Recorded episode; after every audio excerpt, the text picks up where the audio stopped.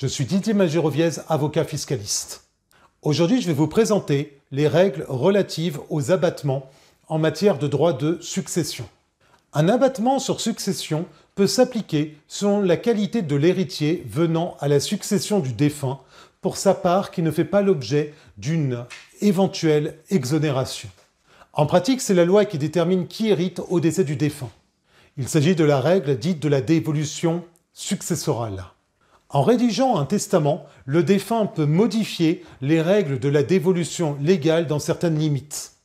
Les héritiers ou légataires qui ne bénéficient pas d'une exonération de droits de succession reçoivent une part nette du patrimoine du défunt qui peut être diminuée d'un abattement personnel. Le montant de l'abattement varie selon le nombre d'héritiers et leur qualité. Un abattement s'applique dont le montant diffère selon le degré de parenté entre le défunt et l'héritier. Lorsque le conjoint survivant hérite, il est exonéré de droits de succession.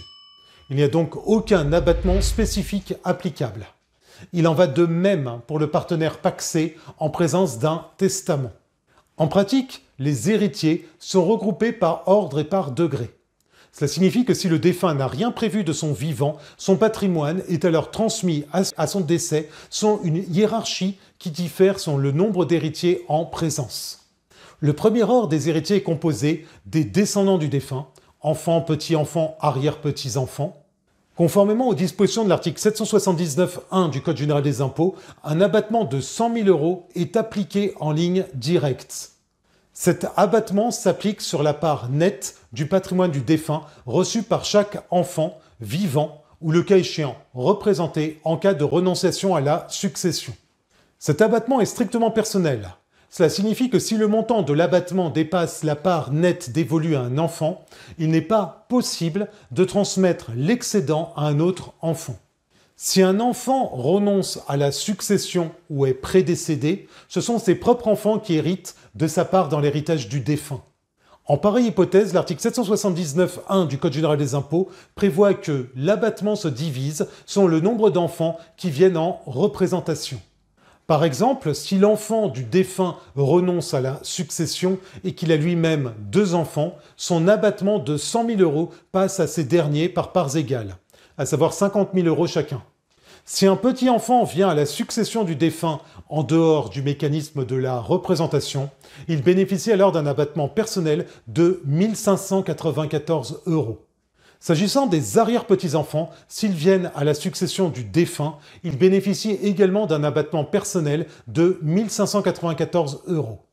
Le deuxième ordre dans la hiérarchie des héritiers est composé des ascendants, les pères et mères, ainsi que les frères et sœurs, collatéraux privilégiés, et leurs propres descendants, à savoir les neveux et les nièces. Pour les successions ouvertes depuis le 1er janvier 2011, les frères et les sœurs du défunt bénéficient d'un abattement de 15 932 euros. Cet abattement se pratique sur la part nette éventuellement reçue par les frères et sœurs vivants ou représentés. Si les neveux et nièces héritent, ils bénéficient alors d'un abattement de 7 967 euros.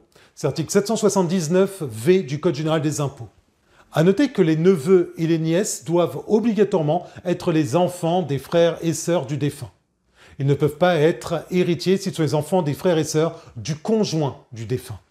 Passons aux abattements spécifiques. Des abattements spécifiques sont prévus notamment pour les handicapés. Ainsi, conformément aux dispositions de l'article 779.2 du Code général des impôts, lorsqu'un héritier ou légataire est dans l'incapacité de travailler dans des conditions normales, eu égard à une éventuelle infirmité physique ou mentale, un abattement de 159 325 euros s'applique sur sa part nette dans l'héritage. À cet égard, il est de jurisprudence constante que si la personne handicapée bénéficie de revenus lui permettant de faire face à ses besoins de la vie courante, cela ne fait aucunement obstacle à l'application de cet abattement. Afin de bénéficier de l'abattement, l'héritier doit prouver que son invalidité le pénalise financièrement dans son évolution de carrière. Cette preuve peut être apportée par tout moyen, par exemple par un certificat médical circonstancié. Cet abattement de 159 325 euros s'applique pour les successions ouvertes depuis le 1er janvier 2011. Cet abattement se cumule avec celui dont peut bénéficier le cas échéant l'héritier.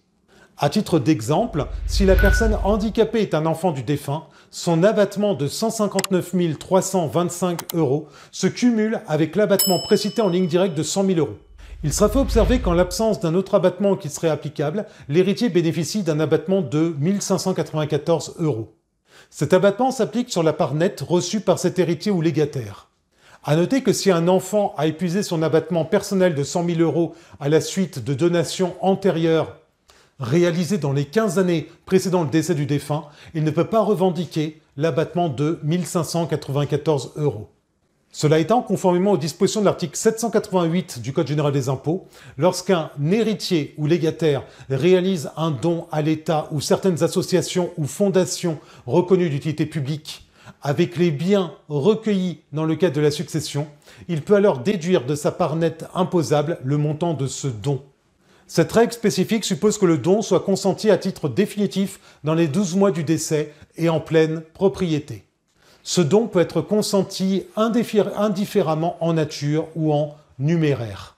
Dans ce cas, il convient de joindre à la déclaration de succession une attestation justifiant de ce don. Vous souhaitez en savoir plus sur les abattements en matière de succession?